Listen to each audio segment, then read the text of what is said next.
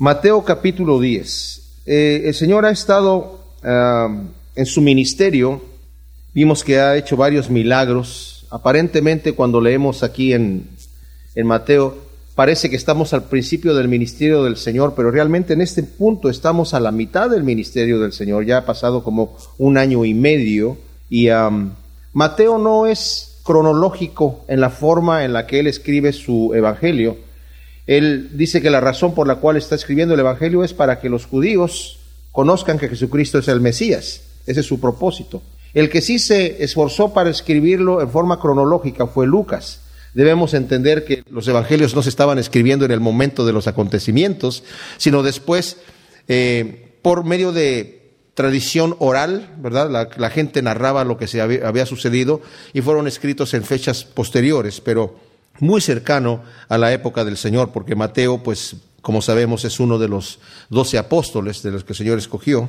Eh, acabamos de ver cómo el Señor nos ha hablado en el capítulo anterior que la mies es mucha y los obreros son pocos. Dice, nos dice aquí, vamos a volver a leer en el 9:35, que recorría Jesús todas las ciudades y aldeas, enseñando en las sinagogas de ellos y predicando el evangelio del reino y sanando toda enfermedad y toda dolencia en el pueblo.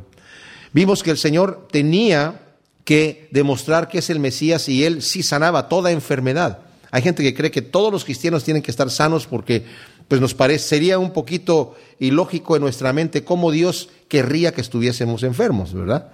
Pero vemos que el Señor aquí sanaba a todo mundo y le va a dar potestad a sus discípulos para que ellos también hagan lo mismo durante el tiempo que el Señor está aquí, durante el, mientras Él los está enviando. Pero ya más adelante podemos ver incluso en la Escritura que no todos los apóstoles, aunque tenían el don de sanidad, eh, sanaban a todo mundo, porque Dios es soberano y no es que Dios quiera que estemos enfermos para vernos sufrir, sino que el Señor está trabajando en nosotros cuando estudiamos acerca de las pruebas, está trabajando en nosotros, en nuestra condición espiritual, a través de las circunstancias adversas que hay en la vida, ¿verdad? Y saben que cuando sentimos la enfermedad de nuestro cuerpo, en el cuerpo de nuestros amados, ¿verdad? Vemos la consecuencia del pecado. El Señor nos está poniendo siempre presente, cuidado, cuidado, porque el pecado es lo que hace. Entonces, eh, es una lucha que tenemos espiritual, ¿verdad? Y ciertamente yo no puedo decir por qué Dios hace las cosas. Cuando la gente me pregunta, ¿por qué Dios no sigas con la pregunta porque yo no te voy a decir por qué Dios hace las cosas. Él no nos explica por qué hace las cosas. Cuando Job quiso saber por qué él estaba enfermo y por qué eh, eh, estaba pasando por esas situaciones y dijo, yo quisiera hablar con Dios para que me diga por qué me está enviando esta enfermedad. Y el Señor al final se le aparece y le dice, ok, vamos a platicar. No, ya no, ya estaba asustado Job. Job era un hombre recto, sus amigos lo estaban... Eh, condenando que seguramente porque tenías un pecado en tu vida es que estás así. Pero Job decía, yo soy íntegro. Y sí era íntegro. Y cuando el Señor se aparece, le dice, ok, vamos a platicar. Pregúntame, pero antes de que me preguntes, quiero ver si tienes la mente suficiente para entender mis razones. Y dice, explícame cómo está la tierra fundada en el espacio. ¿Cómo es que está suspendida ahí? ¿Por qué mide lo que mide? Porque crié lo que yo crié dentro de la, de la, tierra, animales en el fondo del mar que nunca nadie los va a ver, tesoros escondidos, joyas que están en el centro de la tierra o escondidas en las montañas que nadie las va a sacar nunca, animales que nunca los va a ver. Eh, ¿Por qué son las constelaciones como son en el universo? ¿Por qué las hice de la forma que las hice? Y Job no puede responder estas cosas. Y sabemos que Dios es absoluto. Una de las cosas que debemos saber nosotros, mis queridos y amados hermanos, es esto que Dios nos ama. Y esa debe ser nuestra confianza. Dios me ama y a pesar de lo que esté pasando, yo sé que Él tiene un buen propósito en mi vida, porque la Biblia me lo promete que es así. Todas las cosas nos ayudan a bien aquellos que amamos a Cristo. Las que son favorables y las que son desfavorables o adversas. Entonces, dice aquí, estamos leyendo eh, que al ver las multitudes, versículo 36, tuvo compasión de ellas Saben, yo oro al Señor que nos cambie el corazón a nosotros para que nos dé la compasión que tiene Cristo por la gente que no conoce a Dios, para que hagamos realmente un esfuerzo para, para hablarle de Cristo a otras personas, para atraerlos a que escuchen la palabra de Dios. Y les dijo a sus discípulos, Veo a estas multitudes como ovejas que no tienen pastor. ¿Se imaginan ustedes? Hablamos que la oveja necesita al pastor para sobrevivir porque es un animal que si lo dejamos solo muere y, no, y no se puede proteger. No tiene ningún tipo de defensa. Había muchos líderes religiosos en aquel entonces, pero esos hombres no eran pastores de las ovejas. Estaban como ovejas sin pastor y le dijo a sus discípulos, la mies es mucha y los obreros son pocos. Así que rueguen al Señor de la mies para que envíe obreros. El Señor no los envía inmediatamente, aunque dice, los obreros son pocos, jóvenes, a trabajar. Sino primero les dice, ora. ¿Por qué? Porque el Señor quiere que ellos tengan esa compasión que tiene el Señor por el que se pierde. De nada me sirve salir a predicar el Evangelio si mi corazón no es como dice el apóstol Pablo, que, que mi corazón me, conmueve hablar del amor de Cristo. El amor de Cristo es el que me, me lleva a eso. Entonces, ya una vez que, que les instruye que oren, y me imagino que ya han orado al Señor, porque esto no es inmediatamente así, llamando, dice, a sus doce discípulos les, les, dio autoridad sobre los espíritus inmundos para que los echasen fuera y para sanar toda enfermedad y toda dolencia. Como dije, en este mandamiento especial, en este envío en que el Señor les está enviando, ahí sí les da potestad para que sanen toda dolencia y toda enfermedad. Pero más adelante vamos a ver que el apóstol mismo Pablo, que tenía el don de sanidad y que andaba sanando enfermos, dijo, yo dejé a Trófimo enfermo en Éfeso. ¿Por qué? Porque aunque oré por él, no sanó, era voluntad de Dios. Pero él oraba por otros enfermos y sanaban. Y el mismo Pablo estaba con un aguijón en la carne que se cree que era una enfermedad. Y el Señor le dijo, Pablo, no te voy a sanar porque se te va a subir a la cabeza. Por las experiencias que has tenido, se te va a subir a la cabeza. Entonces te conviene quedarte ahí. Entonces les, los envía. Los nombres de los doce apóstoles son estos. O sea, está hablando de que llamó a sus doce discípulos. E, este nombre de los doce apóstoles se les, es un grupo específico. Se le llama en algunas ocasiones los doce, en otro los doce discípulos, como dice el versículo primero del capítulo 10, pero también los doce apóstoles. Apóstoles quiere decir enviados. Había muchos discípulos que tenía el Señor, pero estos son 12 apóstoles específicos. Ahora, hay gente que dice que solamente hay 12 apóstoles o hubo 12 apóstoles y ya no hubo más apóstoles. El apóstol Pedro, más adelante, en el capítulo 1 de Hechos, dice, bueno, como está escrito, tome otro su oficio, ¿verdad? Así que necesitamos reemplazar a Judas. Judas se ahorcó cuando entregó al Señor, después de haberlo entregado, fue y se ahorcó. Entonces quedaron 11 dicen, necesitamos reemplazar a ese doceavo apóstol.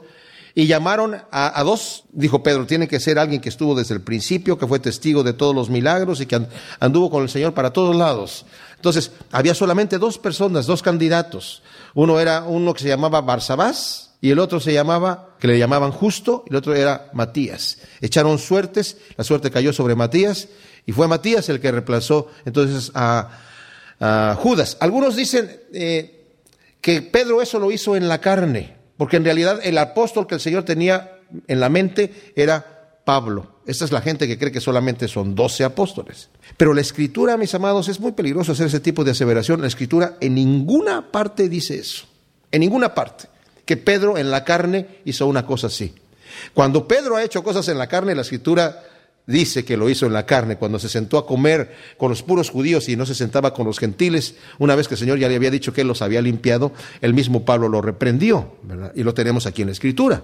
Se menciona a los doce, miren, pongan el dedo ahí si quieren, y, no, no voy a ir a muchos lugares, pero solamente en Primera de Corintios 15, donde el Señor nos está hablando acerca de la resurrección.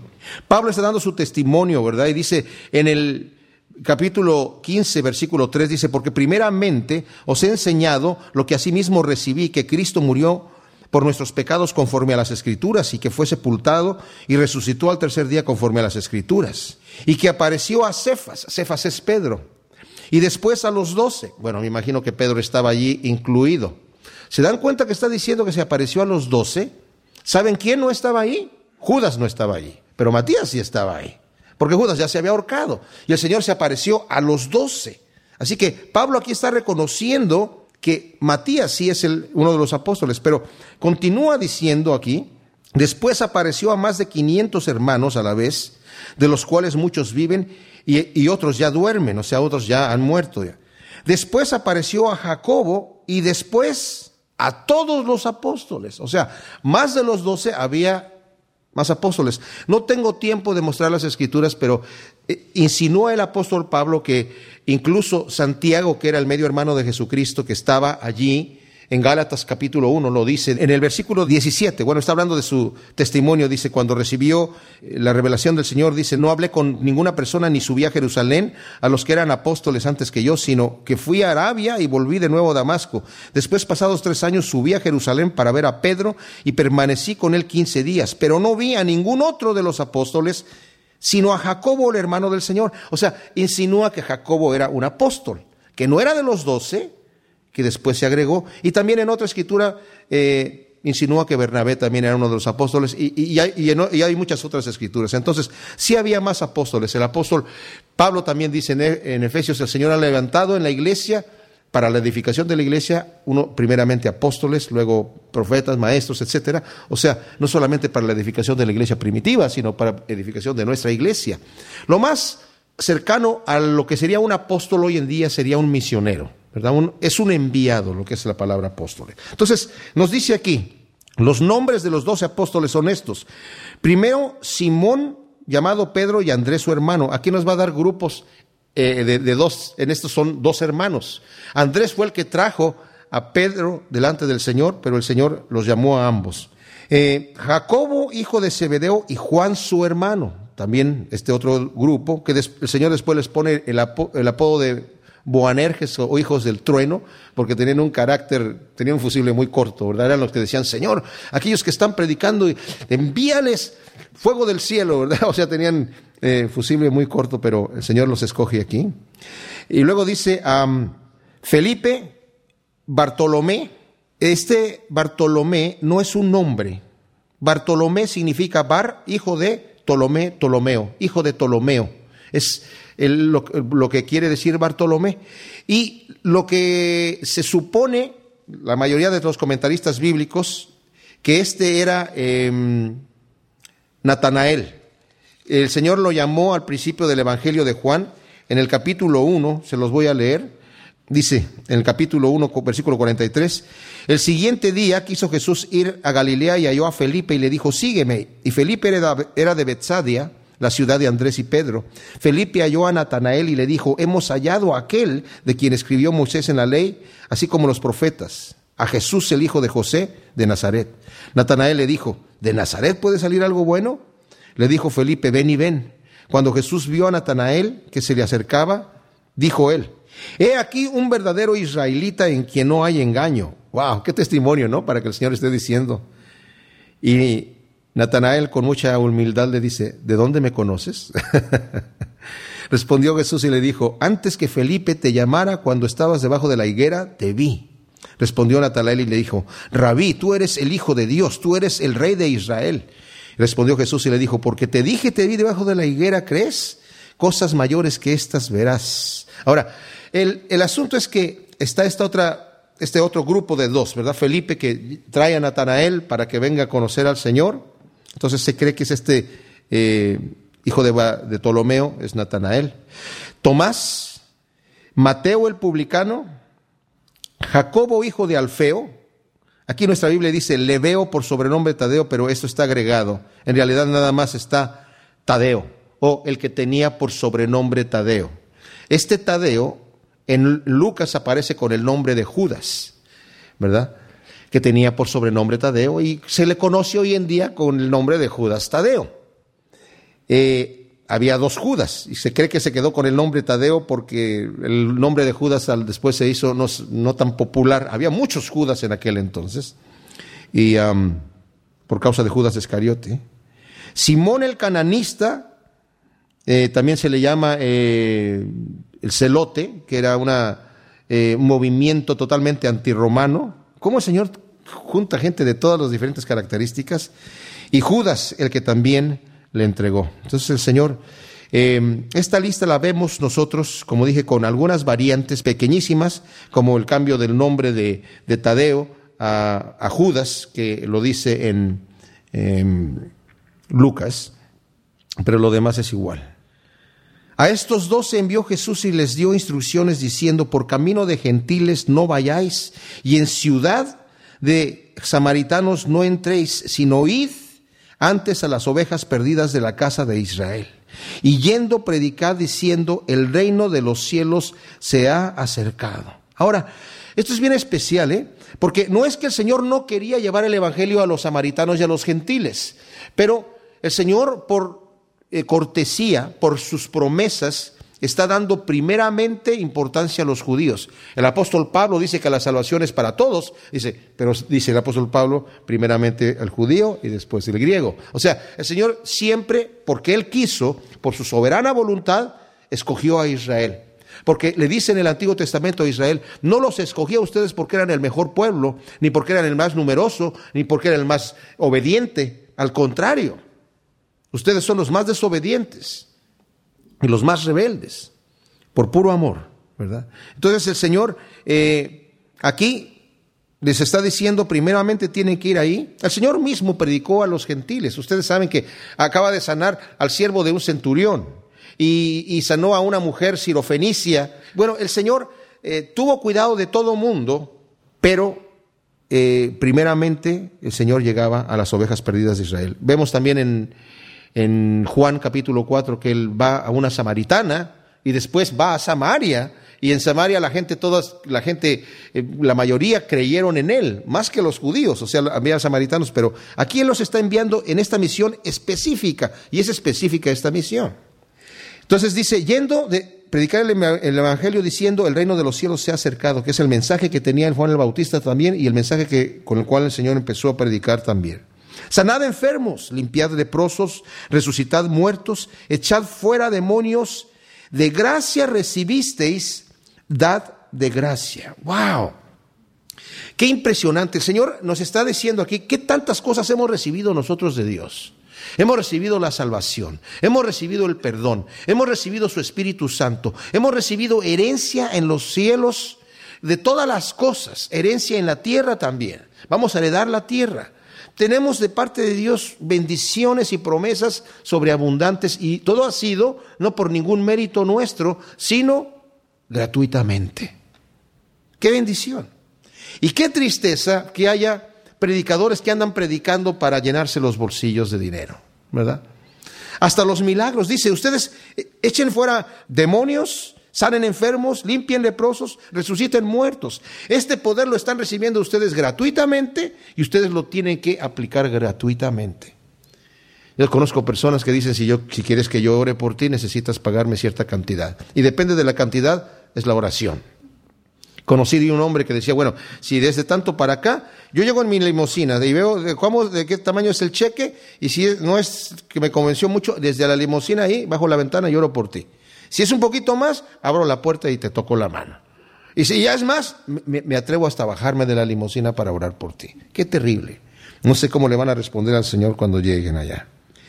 No os proveáis de oro, ni plata, ni cobre en vuestros cintos, ni de alforja para el camino, ni de dos túnicas, ni de calzado, ni de bordón, porque el obrero es digno de su alimento. Ahora, hay gente que ha dicho que esta es la manera de enviar misioneros. Hay gente que no quiere apoyar misioneros, iglesias que no quieren apoyar misioneros, y cuando los envían, yo escuché esta frase muchas veces, y es cierto, donde Dios te guía, Él te va a proveer, eso es cierto. Pero eso no quiere decir, vete así, sin confiar, no le digas a nadie tus necesidades, no les digas que te vas a ir de misionero, porque entonces no tienes fe. No se te ocurre empezar a escribir cartitas diciendo lo que estás haciendo en tal país para que después la gente, ay, mira lo que están haciendo, voy a apoyar este ministerio. Y no, no creas que cuando recibes entonces la ayuda viene de parte de Dios porque tú estás exponiendo tus necesidades. Mis amados, el apóstol Pablo exponía sus necesidades. Esta no es una manera de enviar a los misioneros. Esta es una misión específica para este momento. Es más, en el Evangelio de Lucas, cuando el Señor antes de ir a Getsemaní, cuando estaban todavía comiendo allí y ya se había ido Judas para entregar al Señor, les dijo, eh, cuando los envié de dos en dos, sin oro y sin alforja y sin dos túnicas y todo eso, ¿les faltó algo? No, Señor. Bueno, ahora sí, tomen la túnica, tomen las sandalias, tomen todo, ¿verdad? Y, e incluso dijo, y tomen espada. Ahora, no se trata de que ahora nosotros vamos a ir al campo misionero con una pistola sino que también e-, era un mandamiento específico para los apóstoles en ese momento. La iglesia que cree en misiones y que debe creer en misiones, la verdadera iglesia de Cristo debe creer en misiones, tiene que tener cuidado de su gente. Pablo fue enviado de Antioquía a las misiones que tenía que ir. Y la iglesia le enviaba dinero, pero no siempre le enviaba lo suficiente. Entonces Pablo tenía que trabajar con sus manos. Y algunas de las iglesias que él fundó, como la de Tesalónica, que no tenían mucho dinero, le enviaban ayuda a Pablo y Pablo escribía para agradecerles la ayuda. De hecho, en las cartas de los tesalonicenses vemos que dice, bueno, les doy gracias por lo que han enviado. No, les estoy dando las gracias porque me, falte algo que, era, que me envíen más, pero lo recibo porque quiero que haya también fruto para ustedes, para que abunde para ustedes. Así que eh, esa es la forma. Aquí, ahora donde dice no vayan sin calzado y sin bordón, no quiere decir literalmente que no fueran sin sandalias, porque la gente usaba sandalias en aquel entonces, sino no te lleves extra. El bordón era necesario para andar caminando y de, repente protegerse de los perros o de las víboras que le podían salir a uno en el camino. Pero es que no llevara extra, ¿verdad? Que no llevara cosas extras.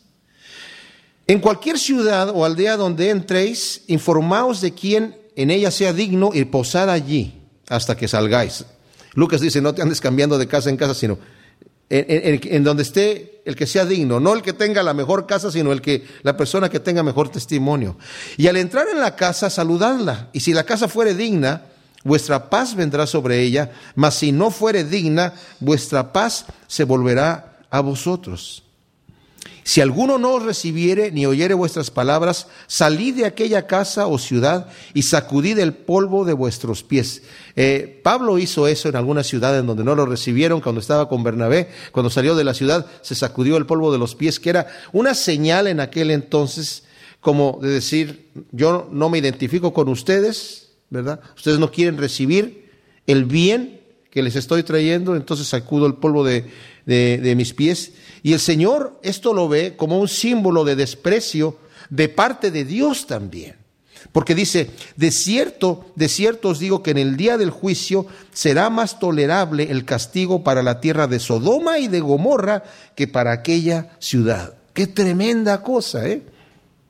La tierra de Sodoma y Gomorra van a sufrir terrible castigo, dice, pero la ciudad que no quiera recibir el mensaje va a ser más terrible el castigo. Más adelante el Señor también hace unos ayes a las ciudades que no recibieron el mensaje. Está en el siguiente capítulo, capítulo 11, versículo 20, dice, entonces comenzó a reconvenir a las ciudades a las cuales había hecho muchos milagros porque no se habían arrepentido, diciendo, ay de ti Corazín y de ti Betsaida, porque si en Tiro y en Sidón se hubieran hecho los milagros que se fueron hechos en vosotras, tiempo ha que ya se hubieran arrepentido en silicio y en ceniza.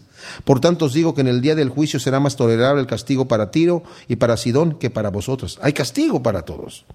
Y tú, Capernaum, la ciudad donde vivía el Señor, que eres levantada hasta el cielo, hasta el Hades serás abatida, porque si en Sodoma se hubieran hecho los milagros que han sido hechos en ti, habría permanecido hasta el día de hoy. Y te digo que en el día del juicio también va a ser más tolerable el castigo para Sodoma que para ti. ¡Wow!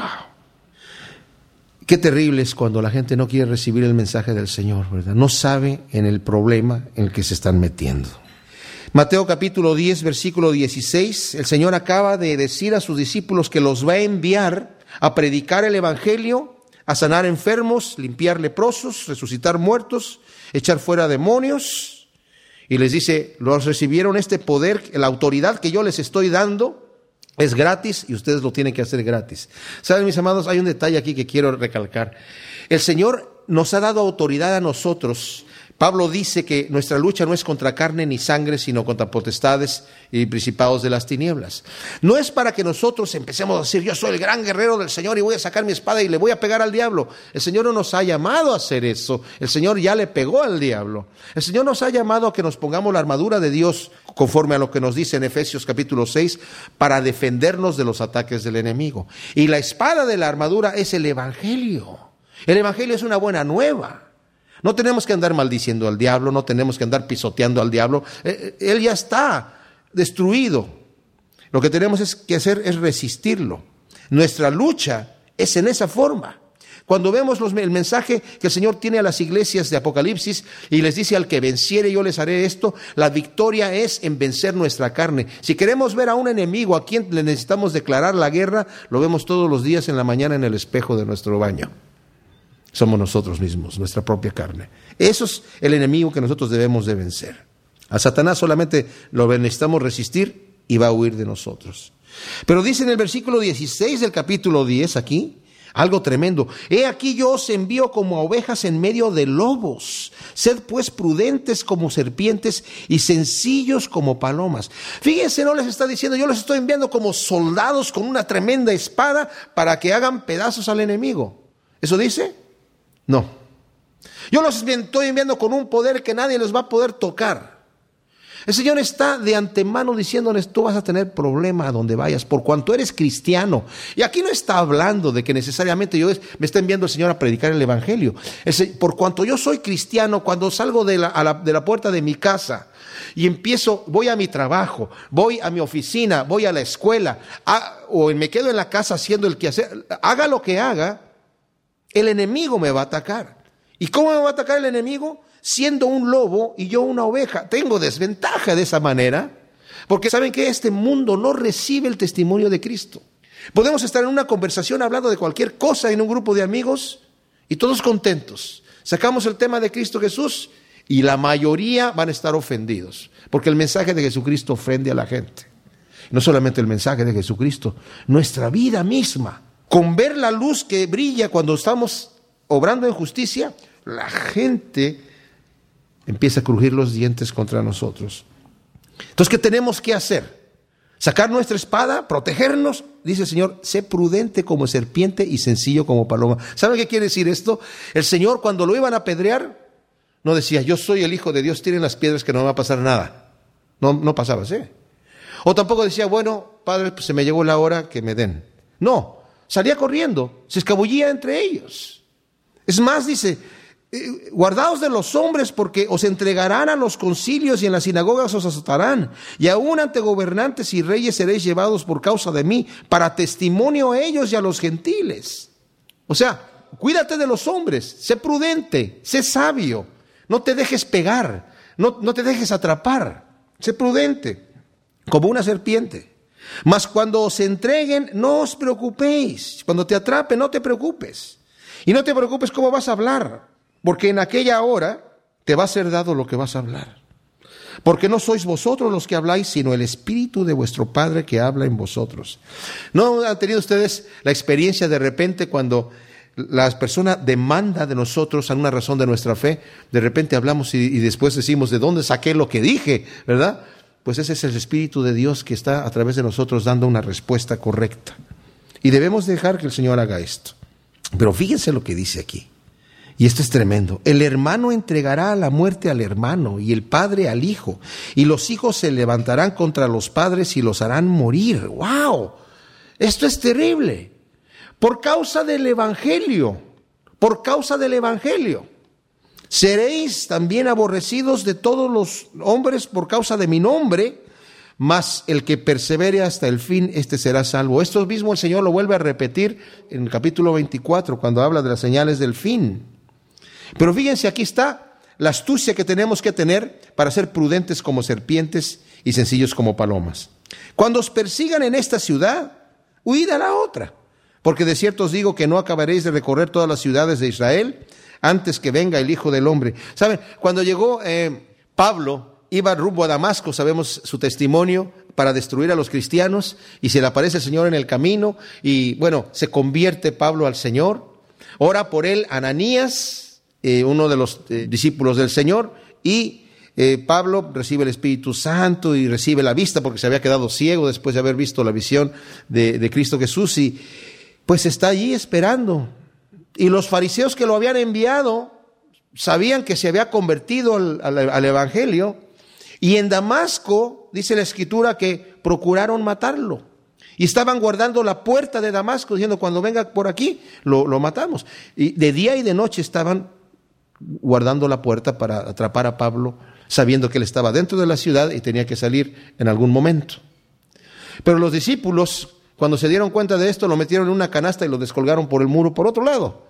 O sea, es estar de, de astucia. O sea, cuando te persigan en esta ciudad, vete a la otra. También en varias de las ciudades, cuando Pablo supo que lo iban a apedrear, se salía y se iba a otra ciudad a predicar el Evangelio. No decía, bueno, pues que pase lo que Dios quiera, que vengan las piedras. No, hay que ser sabios, ¿verdad? Esto quiere decir que nuestra vida cotidiana, tal vez no estamos predicando el Evangelio en Damasco y no estamos predicando el Evangelio en Asia Menor o aquí, en nuestra vida cotidiana, en nuestro trabajo, en nuestra operación, lo que estemos haciendo, cuando nos empiecen a atacar, simplemente nos movemos a otro lado, ¿verdad? De esta silla, si me, me, está molestando este, me voy a sentar en la de acá y ser prudentes, o sea, pedirle al Señor sabiduría y nos va a decir exactamente lo que tenemos que hacer. El discípulo no es más que el maestro, ni el siervo más que su señor. Bástele al discípulo ser como su maestro y al siervo como su señor. Y si al padre de familia llamaron Belcebú, ¿cuánto más a los de su casa? Ahora, el Señor dice, ustedes no van a ser mejores que yo, a mí me están aborreciendo, al Señor ya lo querían matar. Dice, así que ustedes también les van a hacer lo mismo. Si son mis siervos, si son mis discípulos, les van a querer hacer lo mismo. Así que, que te baste ser como el maestro. Dice, y si a mí, al padre de familia me dijeron, le dicen Belcebú, ¿cuánto más a los de su casa? Ahora, ustedes saben que los fariseos, cuando vieron que el Señor estaba sanando, ¿verdad? en el capítulo 9, versículo 34, cuando no podían negar que, que, que estaba haciendo esas señales, el Señor les dijo, pero los fariseos decían, por el príncipe de los demonios echa fuera a los demonios. Uno de los nombres de Satanás es Belzebul. Digo Belzebul porque aquí dice Belzebú, pero literalmente es Belzebul. Ahora, algunas Biblias dicen Belzebub con una B al final, y es porque la Vulgata latina, que fue una Biblia muy posterior a, los escritos del Nuevo Testamento, ¿verdad? Que se, que se tradujo en latín, utiliza la palabra Belzebub refiriéndose al dios Baal Zebub. El dios Baal Zebub era un dios de los filisteos y lo podemos ver descrito una vez en la Biblia, en Segunda de Reyes, cuando el rey, a ver, se los voy a leer. Segunda de Reyes, capítulo primero, uno de los reyes de Israel, Ocosías, dice que enfermó y envió mensajeros y les dijo, id y consultad a Baal Zebub, dios de Ecrón, si he de sanar de esta mi enfermedad. Luego el Señor manda al profeta Elías y le dice que eh, interrumpe a estos hombres cuando iban en el camino ya. Le dice, ¿a dónde van ustedes? ¿Que no hay Dios en Israel para que vayan a buscar a un ídolo de los filisteos? Diga, dile a este rey que de su enfermedad no se va a levantar, porque para eso iba a consultar, a ver si se iba a levantar de su enfermedad o no.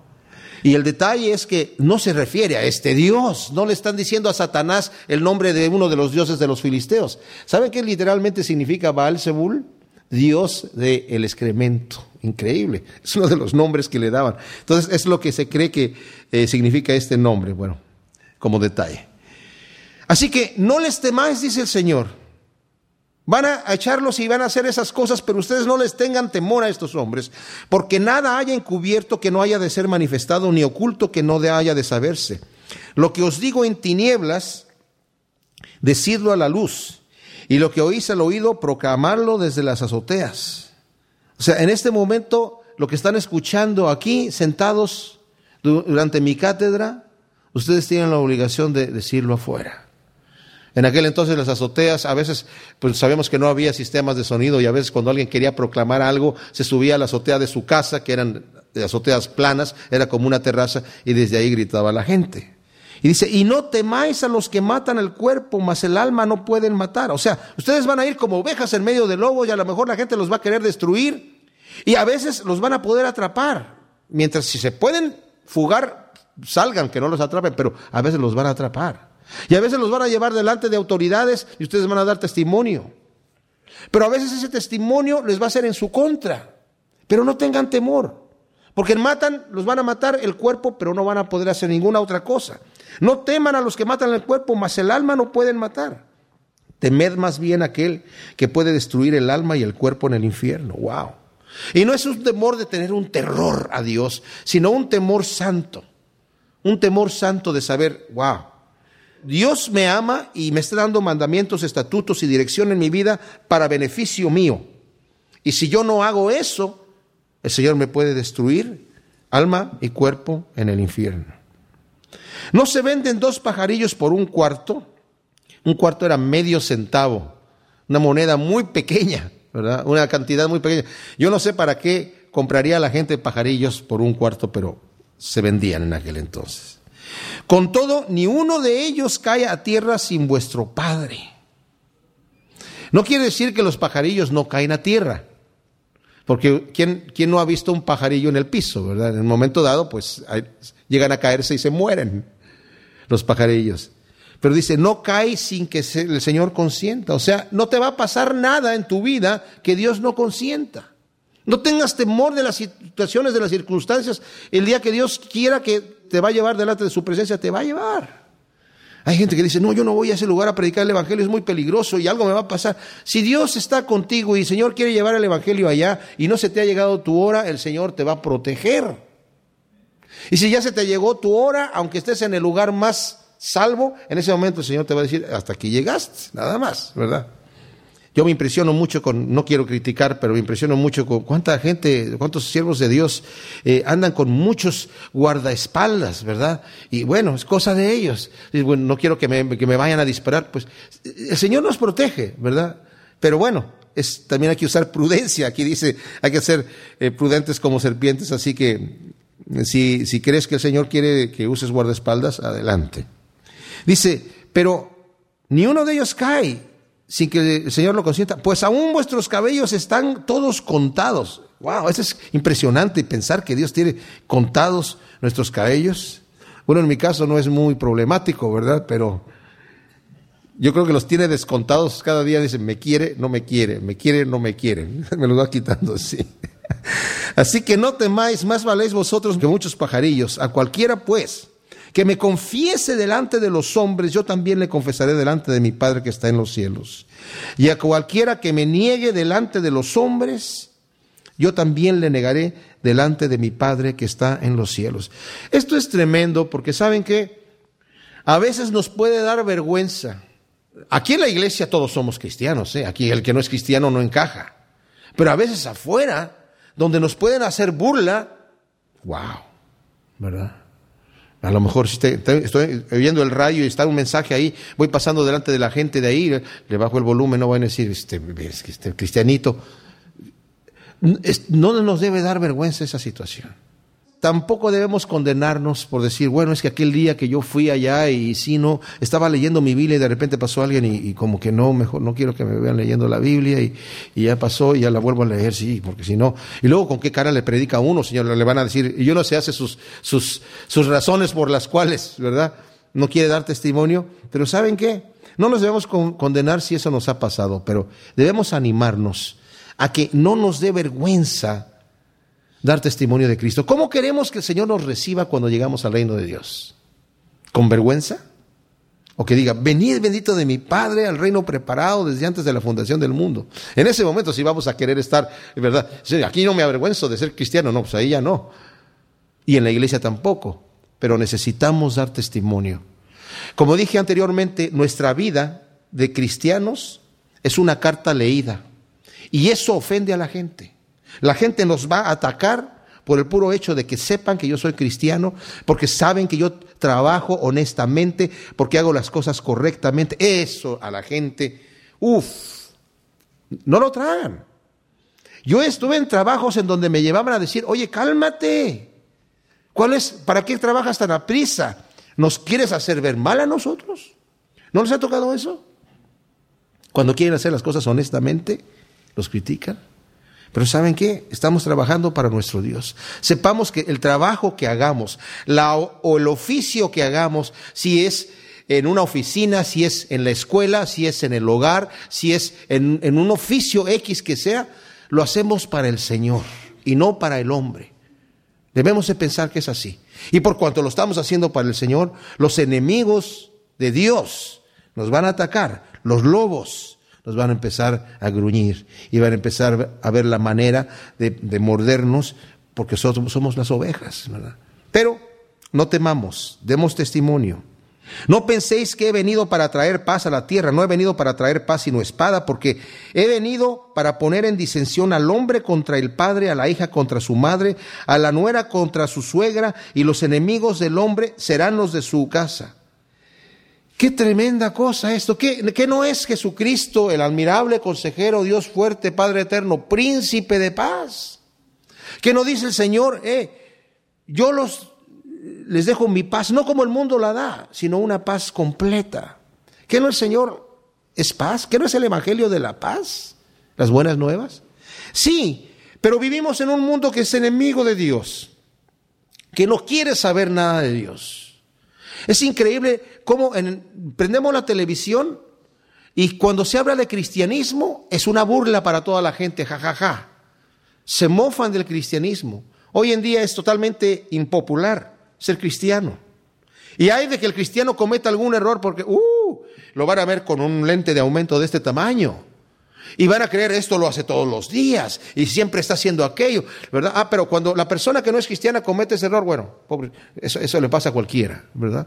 Entonces, ¿qué, ¿qué pasa con esto? Cuando en una casa, ojalá que en el hogar completo todos sean cristianos y va a ser paz. Pero no es así. Un judío cuando se convierte al Evangelio, y los demás son judíos, el resto de la familia. Hacen un funeral. Hacen un funeral con un ataúd y todo el asunto. Y dicen, nuestro familiar, nuestro hijo o nuestra hija está muerto. Yo conozco gente, testimonios de gente, cuando yo en México, en la iglesia donde iba, de, de un joven que decía, yo era un drogadicto, borracho, me encontraban tirado en la calle, golpeado, y mi familia pues molesta por esa situación. Pero el día que me convertí al Señor y se lo anuncié a mi familia, mi mamá me dijo, yo te prefiero muerto que cristiano. ¡Wow! Hay gente así. Hay que, el pobre musulmán que se llega a convertir al cristianismo, en algunos casos hasta los llegan a matar. Es increíble. Entonces dice aquí, los enemigos del hombre serán los de su casa. Cuando yo cuando me convertí al Señor pensé, lo único que necesitaba yo era información. Esto es maravilloso. La palabra de Dios le voy a decir a mis amigos y, ellos me van a decir, wow, esto es impresionante. Gracias Alejandro por decirnos esto. Queremos recibir a Cristo en nuestro corazón. Me llevé la sorpresa de que la mayoría se burlaron y me criticaron con argumentos absurdos y dijeron, no queremos oír más. Wow. Bueno, en relación a esto, el que ama a padre o madre más que a mí no es digno de mí. El que ama a hijo o hija más que a mí no es digno de mí. Y el que no toma su cruz y me sigue no es digno de mí. ¿Saben? Si yo digo, bueno, yo no le voy a compartir porque no me lo quiero echar de enemigo. Hay gente que dice, bueno, yo prefiero para no molestar a mi marido, para no molestar a mi mujer, para no molestar a, mi papá, a mi mamá, a mi hijo, yo mejor me callo en la boca y ya no hablo nada, yo este, voy a hacer como que no soy cristiano. El Señor me dice, tú no eres digno de mí entonces. Si no eres un cristiano verdadero, si no sacas eh, eh, eh, la cara de cristiano, te estás avergonzando de mí y sabes qué va a pasar. En aquel día yo me voy a avergonzar de ti. ¡Wow! Wow. La prioridad. No está diciendo aquí, aunque Lucas dice, el que no aborreciere a padre o madre más que a mí, no es digno de mí. Bueno, no se trata de aborrecer, sino de que si no tengo un amor por Cristo de tal magnitud que el amor hacia mi padre casi parece aborrecimiento, entonces no soy digno de él. Y luego dice, el que no toma su cruz y me sigue, no es digno de mí. En Mateo capítulo 16, el Señor le dice a Pedro, el que no se niega a sí mismo y toma su cruz y me sigue, no es digno de mí. No es como yo quiera seguir a Cristo, no es a que vengan todos, por favor, como quieras, ven, ven, ven, no importa. No. El Señor dice, ¿me quieres seguir? Tienes que negarte a ti mismo, porque tú no sabes cómo llegar al reino de Dios y yo te puedo llevar, pero necesitas negarte a ti mismo, porque tu carne va a estar en contra de ti. Tienes que tomar tu cruz porque tu carne va a querer levantarse siempre. No se trata de decir así, ay, es que mi, esposo es mi cruz o mi esposa es mi cruz o mi jefe es mi cruz. No, la cruz es el instrumento de tortura que yo ando cargando para que cuando mi cuerpo se quiere levantar hacer de las suyas, lo crucifico ahí. Y lo tengo que traer constantemente. El que haya su vida la perderá y el que pierde su vida por causa de mí la hallará. También en Mateo 16 dice, ¿de qué le sirve al hombre si ganase todo el mundo y pierde su alma, verdad? ¿Qué recompensa va a dar el hombre por su alma? El que quiera hacer bienes aquí en la tierra y decir, aquí es, esto es lo que yo quiero y, lo más que más me importa, ya dice, Señor, tú vas a perder eso, no te lo vas a poder llevar allá. Pero el que por causa de mí dice, no importa al precio que me esté costando, Señor, yo mi vida es tuya y ya no es mi propia visión, ya no es lo que yo quiero, lo que tú quieras. Heme aquí, Señor, dime qué debo hacer y heme aquí. Ya ganaste la vida.